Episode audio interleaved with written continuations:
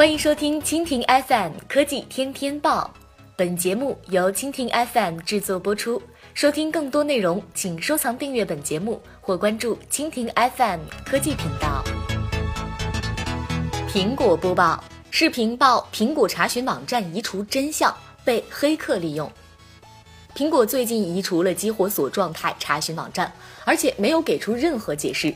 激活锁状态查询网站非常方便使用，可以方便用户查询自己购买的二手 iOS 设备是否开启了激活锁。现在有人发现，激活锁状态查询网站实际上是帮助了黑客。如果黑客想要破解开启了激活锁的设备，那么这个网站的作用非常大，成为了帮凶。这也解释了苹果移除网站的原因。如果一个设备开启了激活锁，必须输入绑定 Apple ID 的密码才能解除限制。不过，黑客们找到了其他的破解方法。黑客们将被锁设备的序列号更改一位或两位，这样设备会生成全新的序列号，然后通过苹果激活锁状态查询网页，确定新生成的序列号是否被锁。如果没有被锁，黑客可以解锁这台被激活锁保护的设备。这也解释了为什么很多人发现新购买的 iPhone 就绑定了其他人的 Apple ID。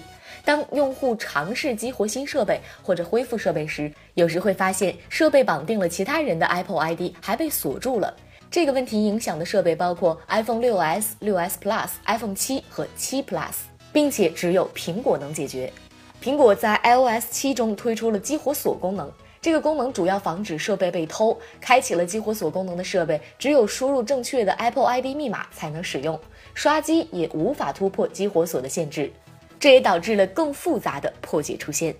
目前还不清楚苹果是否会推出新的激活锁查询网站，但推出之前，苹果肯定会优先解决更改序列号破解的问题。好，以上就是今天的科技天天报。收听更多内容，请关注蜻蜓 FM 科技频道。